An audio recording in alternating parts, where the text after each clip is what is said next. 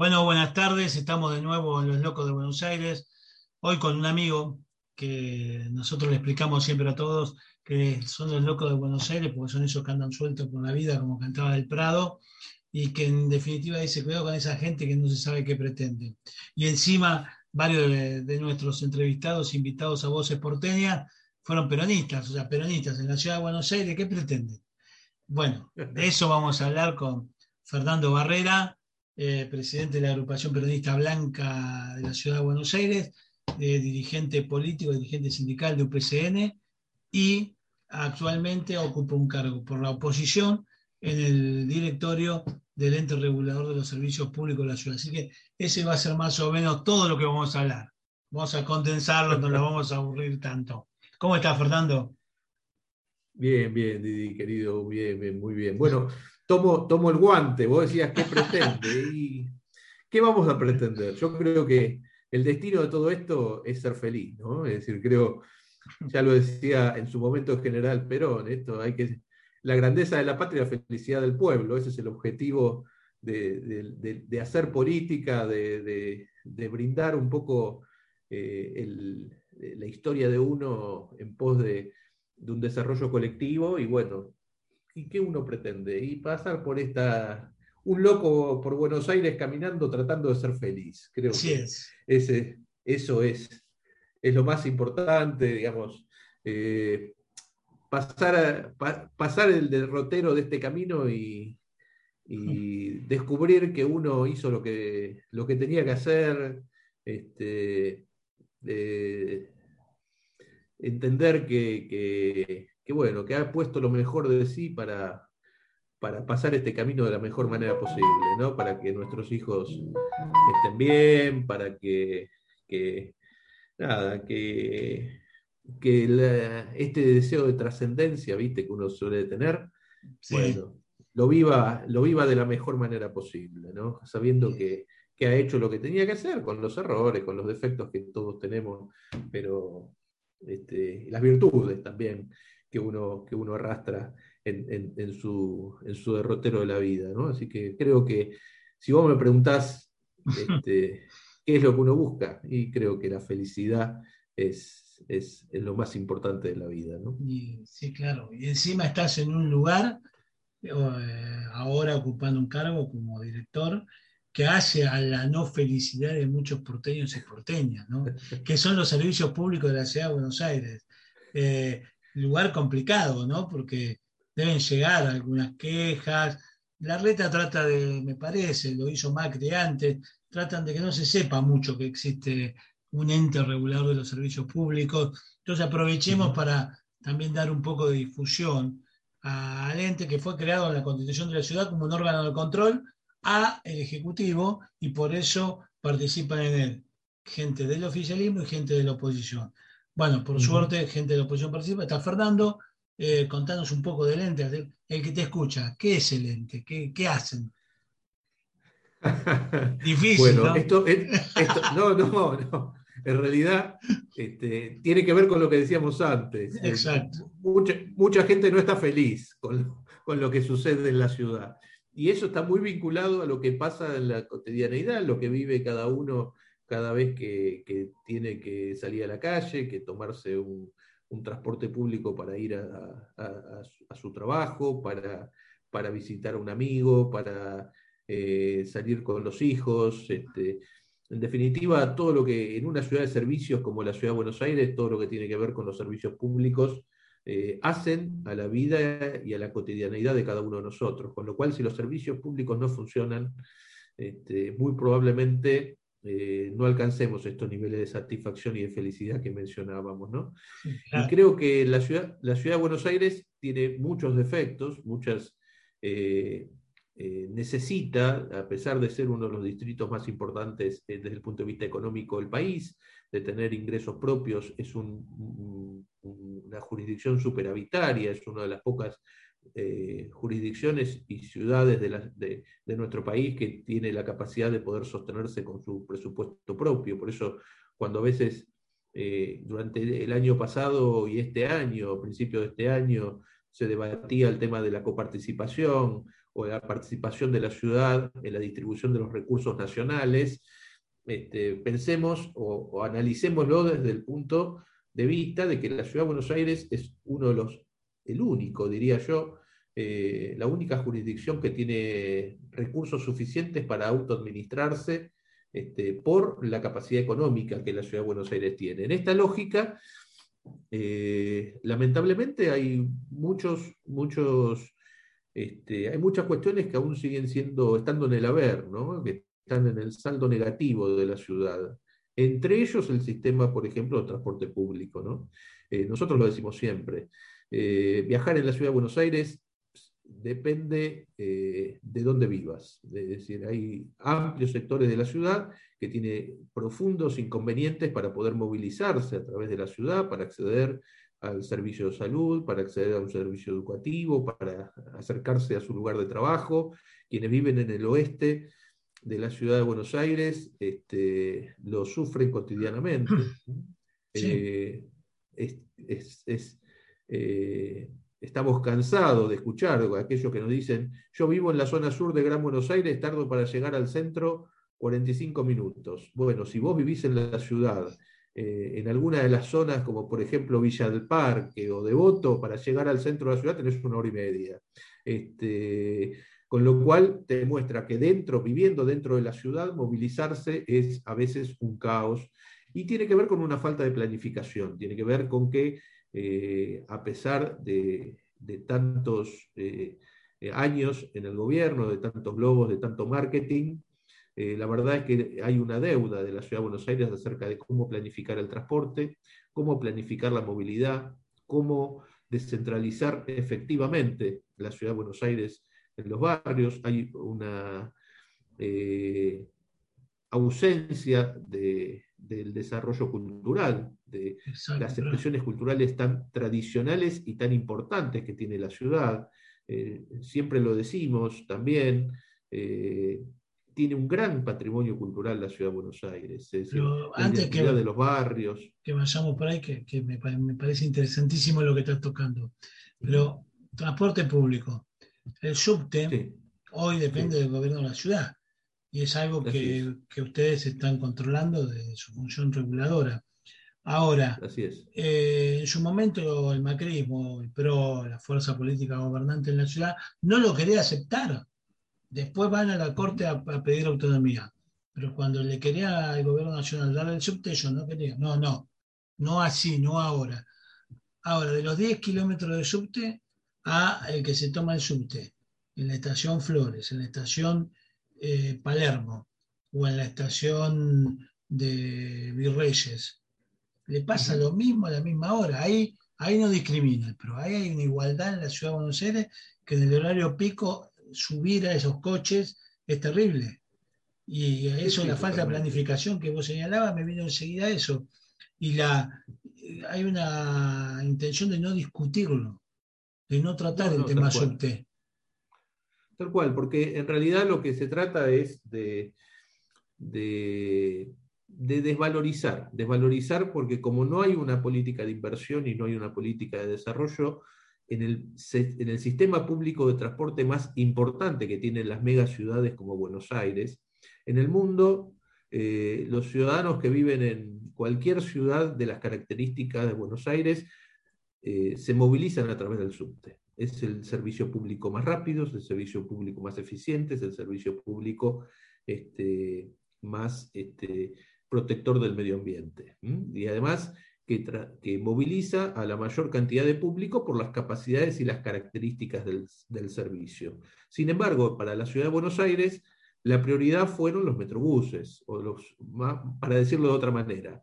Eh, en realidad, la prioridad es el colectivo, ¿eh? a través de... El carril exclusivo para los colectivos. Los carriles exclusivos para Yo tuve la suerte de, viajar alguna vez y vi en Curitiba lo que era un metrobús. Era otra cosa. Nada que ver. Era otra cosa. Nada que ver con lo que es en la ciudad. Por ejemplo, uno visita algunas ciudades del mundo y se encuentra, por ejemplo, con los trans. Eh, los trams eh, son, son vehículos o, coches eléctricos que circulan eh, a superficie, contienen una capacidad muchísimo más grande que un colectivo para poder trasladarse. eh, son más rápidos. Bueno, la ciudad eligió este, un modelo de transporte a través, público a través del colectivo, en detrimento de los subtes. Por eso esa promesa de los 10 kilómetros por año de subte se transformaron un kilómetro en 10 años. O sea, eh, fue al revés. En lugar de ser 10 por año, claro, exactamente al revés la ecuación. En lugar de ser 10, kilómetros por año, era un kilómetro cada 10 años.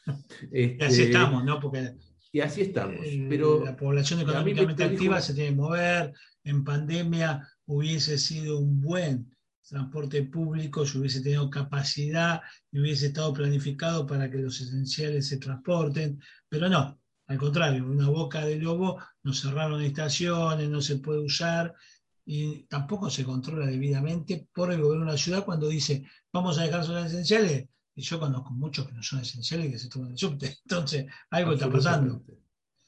Absolutamente. Vos pensás que eh, en esta campaña de esta pelea que planteó la ciudad con la nación, en politizar en tratar de politizar eh, lo que ha sido una pandemia extraordinaria que se llevó vidas humanas en todo el mundo.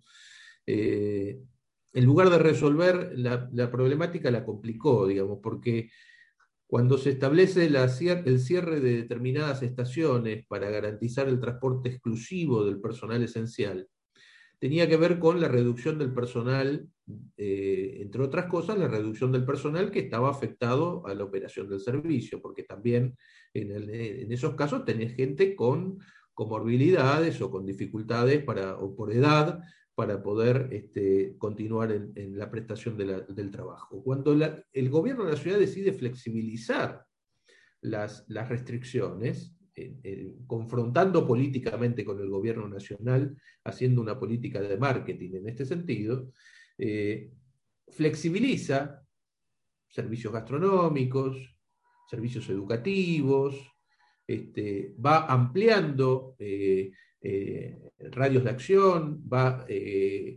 permitiendo que más gente vuelva a sus funciones laborales y los subtes que se, lleva, se, fueron llenando de gente no solo esencial, sino lógicamente de, gente que tiene que ir a su puesto de trabajo, a su lugar en el cual tiene que cumplir su, labor, este, no tiene otra forma de trasladarse y lo hace de manera eficiente en el subte, eh, mantuvieron cerradas las estaciones.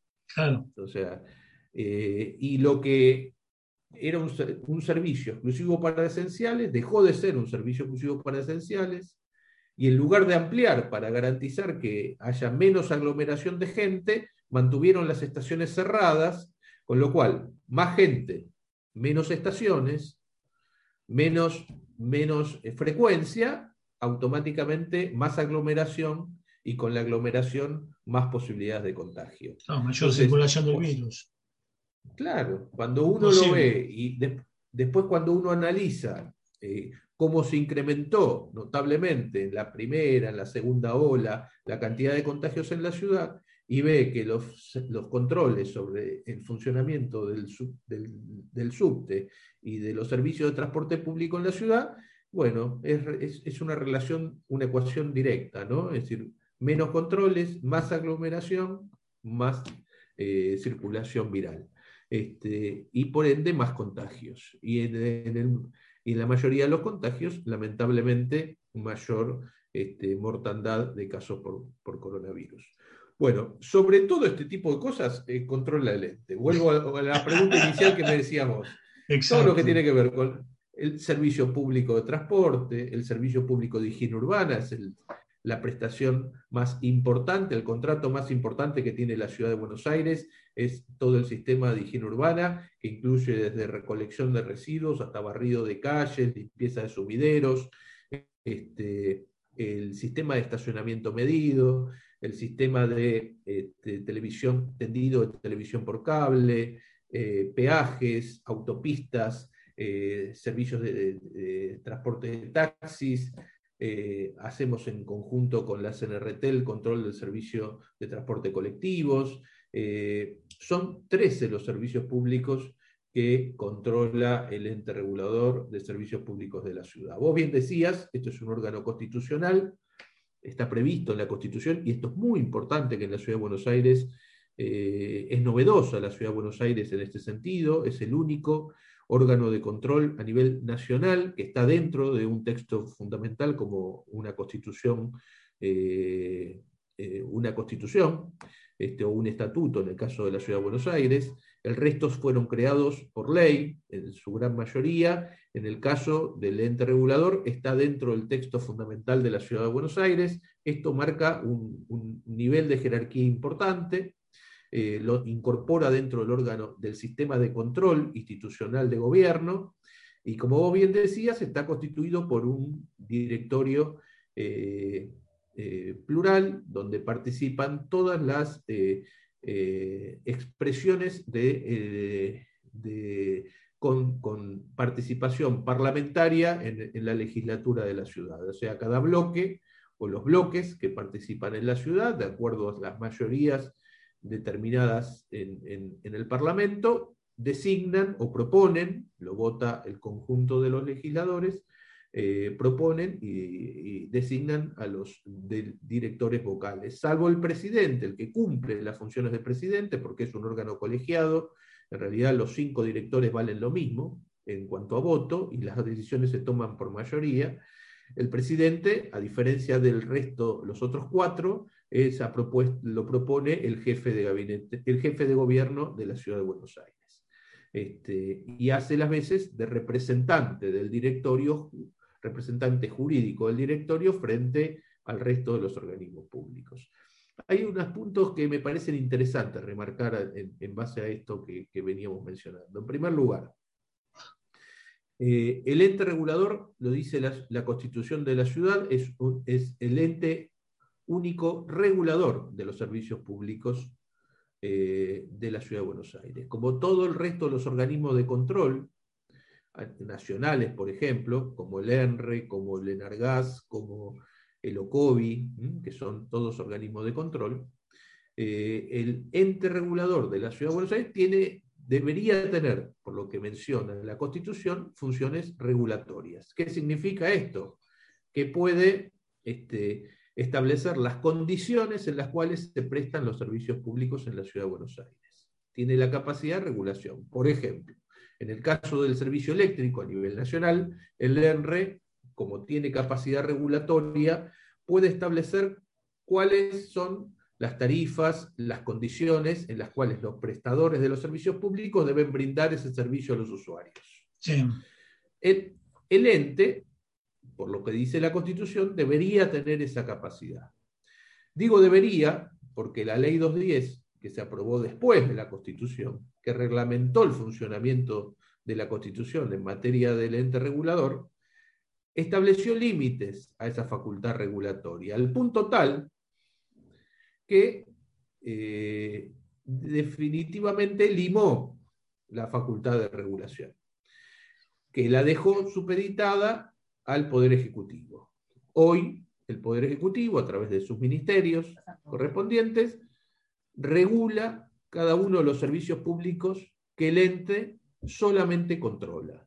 O sea, la facultad de regulación por la ley, lo cual amerita que en algún momento una ley no podría modificar un texto constitucional, en este caso lo hace, este, en algún momento se revise esta situación que claramente este, disminuye las facultades previstas por el, eh, el convencional eh, en, materia jurídica.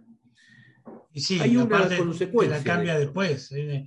Y la consecuencia es mayor discrecionalidad de las empresas que explotan ese servicio público. Absolutamente. ¿Por qué? Hay un vacío. Porque al regular el Estado, al regular el Ejecutivo, el Ejecutivo, que es el que cede la facultad, en lugar de, ser controlado, eh, la, regula. En lugar de el poder, Gordillo decía, eh, quien cede no puede regular. Exacto. Bueno, se supone que la facultad de cesión y de ejecución debería ser diferente al de la regulación. Deben ser dos organismos, por eso existen los órganos de control. En este caso, en la Ciudad de Buenos Aires, a partir de la aprobación de la Ley 210, esta facultad de regulación este, fue eh, limada. Es algo que eh, venimos reclamando en reiteradas oportunidades, que tanto el oficialismo actual en la legislatura como a nivel eh, en el Ejecutivo se niega a reconocer esta facultad regulatoria del ente regulador.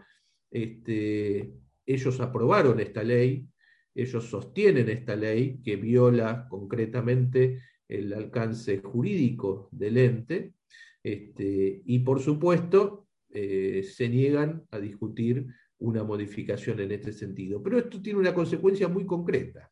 Vos mirá, todos los organismos de control nacional, al tener facultades regulatorias, las autoridades máximas están propuestas por el Ejecutivo. ¿Por qué? Porque casualmente tiene facultad regulatoria. Entonces, es lógico que el, Ejecutivo proponga a quien tenga la función de presidente del órgano regulador. En el caso de la ciudad de Buenos Aires, si el ente regulador tuviera funciones regulatorias, es lógico que el presidente sea propuesta del jefe de gobierno, como el resto de los órganos de control.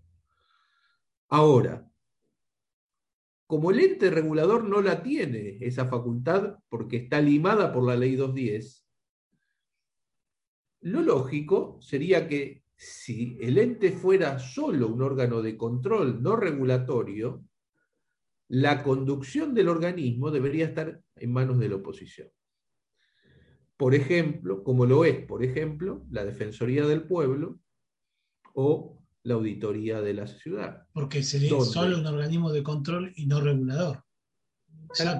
Entonces, digamos que el, ente jefe de gobierno con el que se aprobó la ley 210 no era del PRO en ese momento, sino que era del Partido Radical. Así es. Después fue presidente, bueno, después se fue en helicóptero. Después fue presidente. pero, pero digamos todo, que, hay una concepción del Estado de la ciudad en la cual abandona esta cuestión regulatoria que bien nos explica Fernando, para cedérsela o para dejar hacer, mejor dicho, a las empresas concesionarias más libremente y no estar atados. A diferencia de lo que pensó el convencional constituyente, cuando quiso establecer las bases de una ciudad moderna, y dijo, no, nos vamos a controlar, nos vamos a regular y vamos a discutir fuera del Ejecutivo y fuera de la legislatura.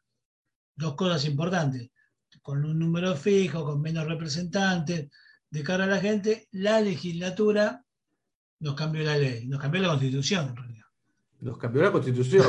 claro. Con una ley que son los, republicanos después, ¿no? Digo, porque este es un tema a, visibilizarlo como las tantas cosas que en la ciudad no se visibilizan. Y si bien Fernando, porque lo conozco, quien les habla también, somos defensores de la autonomía de la ciudad, porque vivimos en la ciudad y porque queremos decidir también nuestro destino, hay que decir que la autonomía se pensó de otra manera. Se pensó también una autonomía en la cual los vecinos y vecinas de la ciudad y los usuarios de servicios públicos tuvieran otra participación más directa, no la farsa que igual vamos y peleamos muchas veces de audiencias públicas donde el Ejecutivo ya decidió, la empresa ya acordó y nos fijan las tarifas que quieren, porque después la gente se pregunta, ¿pero qué hacen? Si la tarifa la fijan en la audiencia pública, no, la audiencia pública no tiene poder de cambiar la decisión. Por eso digo falsa. No, solo es no vinculante, sino que además este, prácticamente en la mayoría de los casos el Ejecutivo no le da importancia a, lo que se defina en la audiencia. Y de hecho, en más de una ocasión se transforman en simples espacios donde este, se hace catarsis. Eh, y porque todo el informe que después se elabora a partir de las audiencias públicas se agotan en el decreto del Ejecutivo en el cual autoriza lo que, lo que vino a promover. O sea, no tiene absolutamente ninguna trascendencia ni genera ninguna modificación a la decisión ya tomada al momento previo de comenzar la audiencia. O sea, no hubo eh, ningún caso de que se cambie la postura por audiencia pública. Esto te lo pregunto, yo lo supongo, pero vos lo sabés, por eso te lo pregunto. No hubo. Jamás. Ni, bueno. Jamás. Y esto es algo que poco se habla en la ciudad de Buenos Aires de estas cosas. Ni, aún en aquellos casos donde hubo audiencias eh, realmente eh, faraónicas y representativas, como fue el caso de, Costa Salguero, de, Paseo del Bajo, este, donde, este, bueno, fueron multitudinarias, ¿no? Vos has participado en alguna de ellas. Este, Hacer eh, catarsis. Claramente. donde hubo muchísima representatividad en, asistentes este, que solo pudieron, como vos bien decís, hacer catarsis porque la decisión ya estaba tomada. Eh, esto tiene que ver con un grado también de, de, desconocimiento o por lo menos de despreocupación o desinterés, diría yo, más vale desinterés en, el sistema eh, republicano de gobierno, ¿no? en el sistema republicano, en el sistema este, de control de poderes, de división de poderes, este, hay un avasallamiento a los, a los, a los, sistemas de control, a los sistemas de, contrapeso, que prevén eh, los, la, Constitución, que prevén las constituciones, las, normas fundamentales, que en la Ciudad de Buenos Aires, a pesar de que reclaman este, republicanismo y, democracia, y muchos de ellos son libertarios, este, en realidad en el ejercicio de la función muestran todo lo contrario, ¿no? es decir, no, no son tan eh, republicanos como parece, ni aceptan los controles y los contrapesos de poder como deberían hacerlo. Entonces, esto se, evidencia en todos estos aspectos. Y volviendo a la ciudad de Buenos Aires, el otro aspecto que vos señalabas, que parte de muchos de esos problemas, que la ciudad se imagina como un modelo de democracia participativa también en la Constitución, y que para eso es inexorable la descentralización, que también se la plantea como objetivo, y que, como vos dijiste, uno de los problemas del transporte en la ciudad tiene que ver también con una ciudad que no se descentraliza, una ciudad que concentra o que lo cambia, lo muda a 20 cuadras, de Bolívar 1, ahí en Plaza de Mayo, a la actual sede en Parque Patricio, hay 20, 30 cuadras de diferencia, y, pero lo concentró ahí.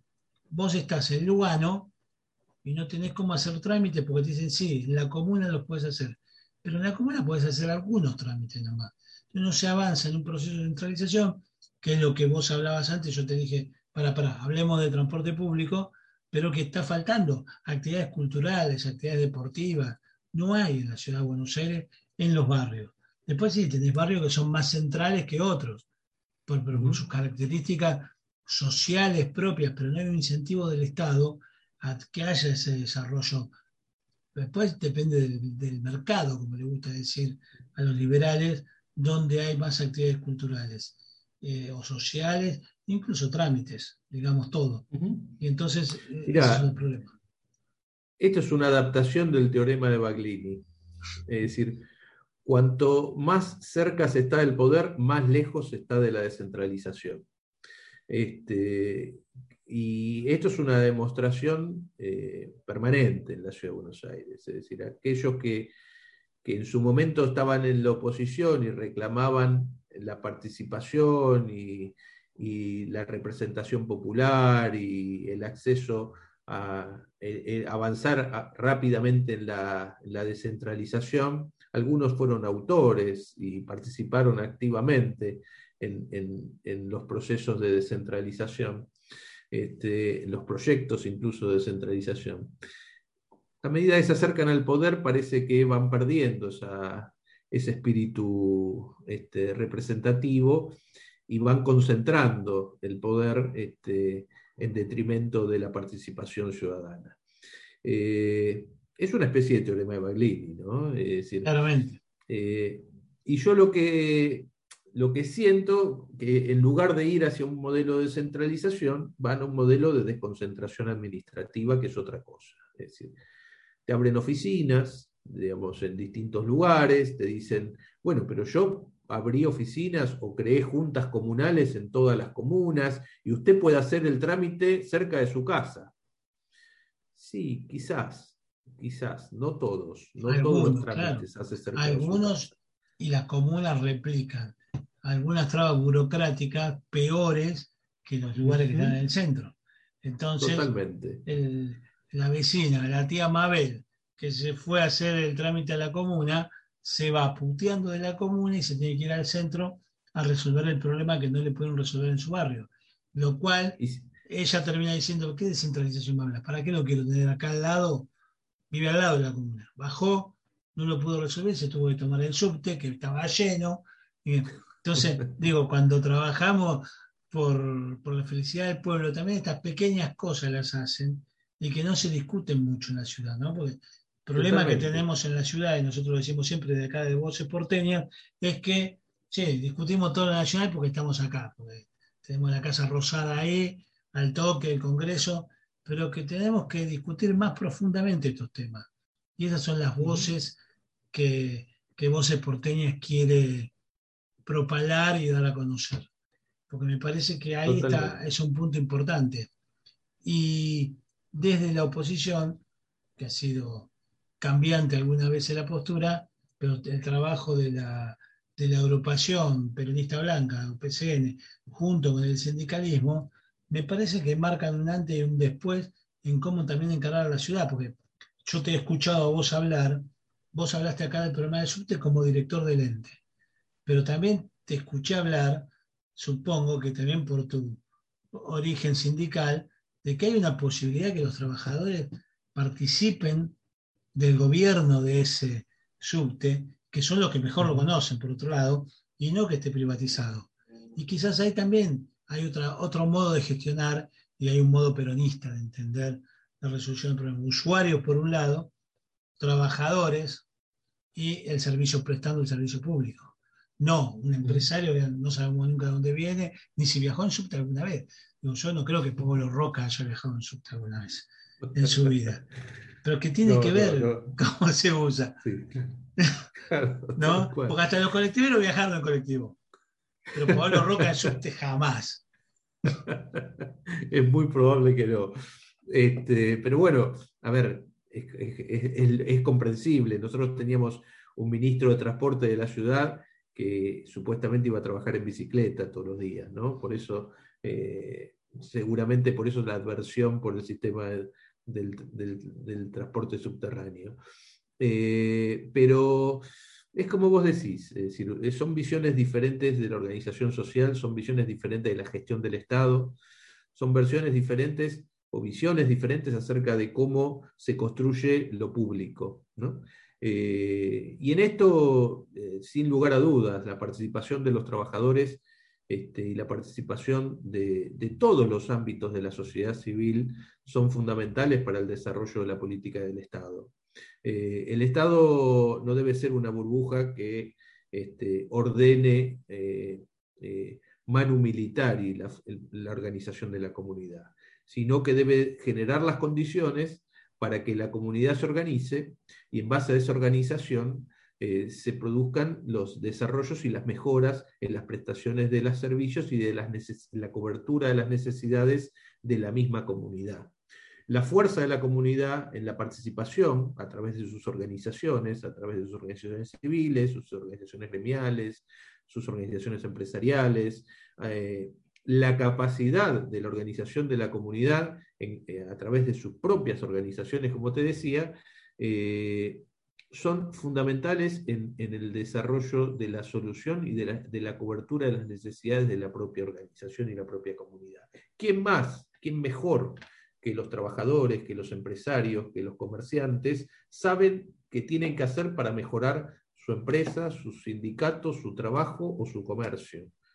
¿qué mejor? ¿Quién les va a venir a explicar a los comerciantes cómo deben hacer para mejorar sus ventas, para tener rentabilidad, pero además para poder generar trabajo y poder generar este, un, andamiaje productivo y económico que mejore las condiciones del conjunto. Son los comerciantes, son los empresarios, son los trabajadores, es la sociedad civil la que tiene la capacidad de poder generar las condiciones de transformación de su propia situación social. Y el Estado debe acompañar activamente todo ese proceso.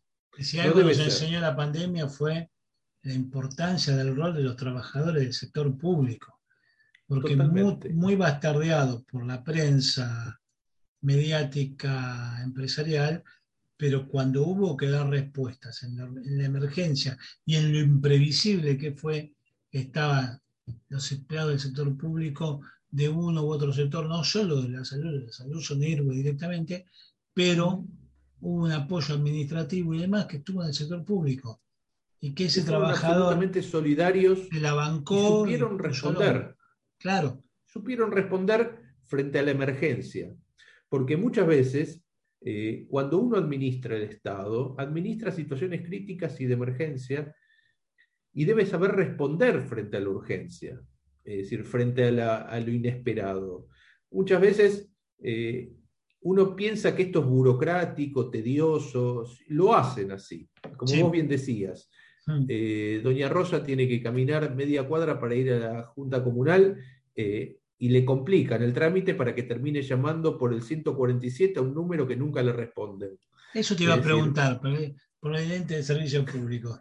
147 ¿soy yo ¿O es que nunca nadie se puede comunicar al 147? No, no, nunca nadie se puede comunicar. No sabemos si existe. Para mí no, existe, ¿no? es una joda de la reta que te dice llama al 147. El señor 147 no lo conocemos. Es terrible. Este, digamos, porque eh, tampoco funciona bien, no funciona correctamente, porque, insisto, tiene que ver con esto, con este, esta falta de criterio y falta de, visión eh, estratégica del funcionamiento del Estado. Nosotros lo decimos siempre, por ejemplo, y ahora vuelvo al ente en base a lo que me decías antes. Eh, el 147 toma las denuncias de muchos de los servicios públicos que nosotros controlamos. Todas las denuncias que llegan de los vecinos al 147 a nosotros no nos llegan nunca. O sea, Vos tenés un problema hoy con el barrido, por ejemplo, de, tu vereda o, por, el vaciado del contenedor que está en la cuadra de tu casa, llamás al 147 y esa denuncia que vos haces va a ir al Ministerio de Espacio Público, que a su vez lo va a derivar a la Subsecretaría de, de, Participación Ciudadana, que a su vez va a ir a la Dirección General de Limpieza, y de ahí este, van a elaborar un informe para ver si efectivamente el contenedor que vos hiciste, que vos denunciaste repleto, roto, o la vereda que denunciaste que no está barrida, eh, efectivamente está en esas condiciones. Y ahí se acabó ese, el informe, ese informe va a volver a la Subsecretaría de, Central, de Participación Ciudadana, va a pasar por el Ministerio de Espacio Público y lo más probable es que en todo ese trámite administrativo se pierda, nunca te respondan qué es lo que pasa con, con tu contenedor y lo más probable es que el contenedor siga lleno y la vareda siga sin barrerse. si vos te comunicas, se acabó el control. Porque es el mismo que tiene que ejecutar la política es el que le llega la denuncia y que la toma para sí. Entonces, claro, como decís vos llega, queda ahí, digo, che, fíjate qué pasa, si tengo ganas, si conozco a alguien que vive en esa cuadra. Si no conozco a nadie, siga. Si vos llamaras al ente regulador directamente, el ente regulador actúa directamente con la empresa. O sea, no necesita pasar por todo el Ejecutivo ni por todas las áreas del Ejecutivo, sino que directamente articula frente a la empresa prestadora del servicio para que a vos o te limpien el contenedor, te lo vacíen o te barran la vereda. Y con el fiscalizador al 0800 222 ente. 222 0800 222 ente, este, y ahí hay un call center, o pueden hacerlo a través de la web del ente de, la ciudad.gov o a través de las redes sociales este, y hacer su denuncia, la pueden hacer online en la misma web, este, donde pueden sacar hasta una foto con su celular de, del inconveniente que ustedes tengan que denunciar y directamente el ente actúa sin necesidad de todo ese trámite administrativo y sin caer en la desidia del señor 147, al que no conocemos este, y que por lo general se olvida de los reclamos de la gente. Este, se puede hacer a través del ente, se actúa de manera inmediata, eh, generalmente el resultado, como nosotros multamos a las empresas, cosa que el gobierno de la ciudad en su gran mayoría no hace, este, las empresas, cuando para prevenir la multa del ente regulador, te limpian el contenedor o te barren la vereda. Este, pero bueno, para esto la gente tiene que saber que dispone de esta herramienta. Vamos a ser transmisores de esa información, porque digo, es muy importante lo que dijiste. Hay un lugar donde podés llevar tus reclamos y que van, por lo menos, a elevar la queja para solucionar ese problema al que la causa, no el funcionario de turno que la, que la puede encubrir o se puede olvidar. No hablamos de, acción de mala fe, sino de omisión también. O que como le llegan un montón de otros papeles, ni le da bola al llamado del 147. En cambio, en el 0800-222 ente, el reclamo llega al que causa el problema. Ahí me parece que es una de las cosas más importantes que nos queda de este programa, porque es fundamental. Cuando empezamos hablando de hacemos política o militamos y somos peronistas porque queremos que la gente esté mejor, bueno, acá hay una respuesta concreta que difundimos y que hacemos llegar y que, como vos decís, trataremos de que conozca todo el mundo ahora. No por el alcance de voces porteñas, sino que aportaremos el humilde granito de arena de este medio de comunicación alternativo, pero que me parece que lo tenemos que empezar a difundir por todos lados. Y te interrumpí por eso, y aparte, como todos saben, hoy arrancamos más tarde el programa, así que le estamos robando tiempo a, a Fernando, a quien le queremos agradecer, pero no hablamos de la última parte que siempre hablamos, porque siempre decimos que voces porteñas son voces que no son neutrales. Entonces la pregunta, dos casos tremendos de, republicanismo berreta al que asistimos estos días en la Ciudad de Buenos Aires. Por un lado, página personal de Rodríguez Larreta, en la que invirtió 17 millones de pesos nuestros, de la ciudad, o sea, de los impuestos que pagamos todos, como le gusta decir a ellos, en la, porque página institucional es una cosa. Criticamos el gasto en publicidad, son, es una discusión aparte. Pero los republicanos en su página personal le invirtió. Y por otro lado, Macri diciendo al estilo Bolsonaro, es una gripecina el coronavirus. Era una gripecita tranqui que no nos tiene que dejar dormir. Por favor, digo. Digo, te tiro estos dos disparadores para que vos armes una reflexión final sobre la, lo diferente que podemos ver estas cosas. ¿no? Mira, eh, yo creo que hay una hay una gran, un gran problema en la conformación de la oposición eh, que tiene que ver con la irresponsabilidad en el funcionamiento que le toca en el ejercicio de la democracia. A todos nos toca ganar o perder elecciones, a todos nos toca hacer en algún momento oficialismo y en otro ser oposición. Lo que no podemos es perder la responsabilidad de asumir el cargo eh, que nos toca y cumplir con la responsabilidad institucional y democrática que el pueblo nos delega.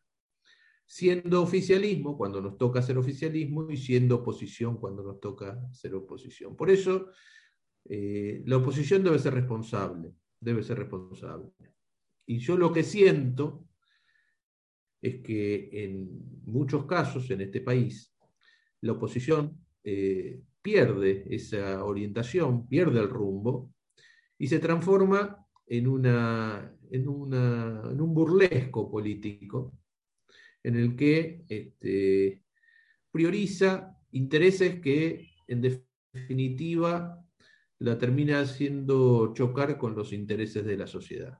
Eh, hablar de la gripeciña frente a la pandemia más importante que hemos vivido en los últimos tiempos, que ha puesto en jaque la vida, la institucionalidad política, que ha puesto en jaque eh, eh, al ser humano en el mundo, la, normalidad del ser humano en el mundo, eh, mínimamente lo que te marca es la irresponsabilidad de una persona que no dimensiona frente al desafío que estamos todos de poder salir de esta situación y garantizarle la salud y la vida a la gente. En definitiva, lo que no valora es la, misma vida del ser humano. Es una persona que no tiene dimensión de la, de, la situación en la cual nos enfrentamos. Y con relación a, a, lo que vos mencionabas de, de el uso de, los, de, recursos públicos en, intereses privados, creo que además de la responsabilidad penal que eso significa, eh, habla de la falta de valor y de respeto a, a, lo que veníamos diciendo recién, a la institucionalidad y a la y a la división republicana de, los poderes. Ellos sienten que tienen la, inmunidad, la inmunidad de poder hacer, decir eh, lo que quieren. Tienen un sistema mediático que los apaña, que los contiene, que no los ataca. Tienen la inmunidad o se sienten inmunes de poder decir semejantes barbaridades y hacer semejantes barbaridades porque les parece que eh, en muchos casos el mal funcionamiento de la justicia hace que esas responsabilidades no sean juzgadas. Eh, pero me parece que hay una, hay una justicia, que es la justicia popular, que es la justicia de, de la razón, de los pueblos, que no se deja llevar por estas cosas, que entiende lo que sucede, que comprende. Mira, yo siempre digo, y esto tiene que ver también con nuestro pensamiento, ¿no? lo mejor que tiene nuestro país es el pueblo. Esto es una de las 20 verdades del peronismo, es lo mejor que tiene este, la, la nación es el pueblo. Y el pueblo no se equivoca cuando decide y cuando ve, este, cuando afronta estas atrocidades en las cuales nos encontramos. Entonces, la inmunidad que les puede dar el poder en algunos casos, el mal funcionamiento de la justicia en otros, o la irresponsabilidad propia de la insensatez o la inmadurez, como en el caso del expresidente, que no es el primer caso, digamos, ha dicho cada barbaridad en la vida y este, que realmente a uno lo asombra que haya podido estar en el lugar institucional que estuvo, pero bueno, también es, es parte del juego de la democracia. Este, que yo creo que eh, la razón popular lo ordena. Eh, y le va a pasar la factura y le va a hacer la justicia que a veces los demás parece que no, que, no la viviéramos. Este, yo estoy convencido que todo esto, que la irresponsabilidad que está mostrando la oposición en el manejo de todas estas cuestiones, eh, va a ser eh, la factura que el pueblo le va a pasar en las elecciones este, de este año y, les va a hacer notar lo incorrecto de su accionar. Eh, ojalá, digamos, así como este, tenemos un, el presidente o la presidente del partido político opositor eh, dando vergüenzas en medio de la pandemia, convocando a movilizaciones cuando todos sabíamos que debíamos mantener este, distanciamientos y cuidados, este, eh, planteando cuestiones que son absolutamente irracionales en la política, cuando acusó de, negociaciones para traer las vacunas que hoy están viniendo al país y dándole esperanza a muchos de los que tuvimos la suerte y la oportunidad de vacunarnos y de todos los que se van a vacunar de acá en adelante. Este, la irresponsabilidad de denunciar, eh, de, mentir, digamos, descaradamente sobre eh, eh, malas intenciones o intenciones este, antidemocráticas de un gobierno que lo que cuando hablaban de infectadura, porque se respondía a una necesidad de restricción natural en medio de la pandemia, digamos, toda esta sarta de gansadas y de, de barbaridades tienen un costo político que la ciudadanía y el pueblo se los va a pasar. Este, y hay que estar tranquilos, eh, siguiendo, lo, haciendo lo que hay que hacer, como te decía al principio, tenemos que estar seguros de nosotros mismos, buscar el camino correcto, eh, pensar en, alcanzar este, la garantía y la felicidad de la gente y del pueblo, sostener, eh, resolver lo que haya que resolver, en este caso la situación de la pandemia, y sentarnos a ver pasar este, el cadáver de nuestro enemigo, convencidos que eh, la memoria, el, reconocimiento, la inteligencia popular este, supera toda esta sarta de cuestiones que, que lo que marcan es simplemente el nivel de bajeza este, política e intelectual que muchos de ellos tienen. ¿no? Eh, y los que tengan que ir a la justicia, así como ahora ha tenido que ir el expresidente, eh, espero que la justicia reaccione y tome las cartas en el asunto para, para darle un grado de razonabilidad y de equilibrio y de legalidad a, a la barbaridad que han hecho en la gestión. Eh, ojalá la reta Ojalá hubiera sido solo los 17 millones de pesos. No, ni hablar. Este, tenemos barbijos, tenemos contratación de hoteles. Yo digo porque esa fue la última, la quizás la más grosera porque es la más cercana y que es, digo, no existe. no existe justificación alguna. Los esfuerzos que está haciendo un pueblo para salir de esta, de esta pandemia con todos los esfuerzos que vos dijiste, no pueden ser tirados a la basura. Después no hay plata para eximir de ingresos brutos, por ejemplo, a los, gastronómicos, que sabemos que sus ingresos han mermado considerablemente en este tipo de pandemia. Pero sí hay plata para el Facebook de, la reta, como hubo plata para Vincentín en su momento, ¿no? Es una forma de actuar. De los honestos, los republicanos, terminan siendo corruptos y eh, dejando de lado la constitución y las leyes que ellos mismos dicen respetar. Y eso hay que visibilizarlo y es el primer paso para que el pueblo evalúe y emita su veredicto finalmente en las urnas con toda la información disponible, como bien vos decís, que es lo mejor que tenemos el pueblo. Así que, eh, así agradeciéndote la generosidad de estar aquí, con nosotros en el Loco de Buenos Aires en Voces Porteñas y un poco con esta información que estamos dándole a porteñas y porteños sobre dónde dirigir sus reclamos y sus quejas, me parece que es el balance también muy importante que, dejamos hoy con Fernando Barrera, director del ente, que está demostrando que conoce de la ciudad, que la ha recorrido que conoce de los servicios públicos y que también ofrece soluciones. Esperamos que pronto te vamos a tener de nuevo acá, te vamos a molestar de nuevo, porque fue muy, muy interesante. Si hoy empezamos tarde y nos fuimos hablando, parece que los dos hablamos poco, entonces terminamos haciendo un programa muy largo. Pero bueno, gracias por estar acá. Y feliz día el domingo.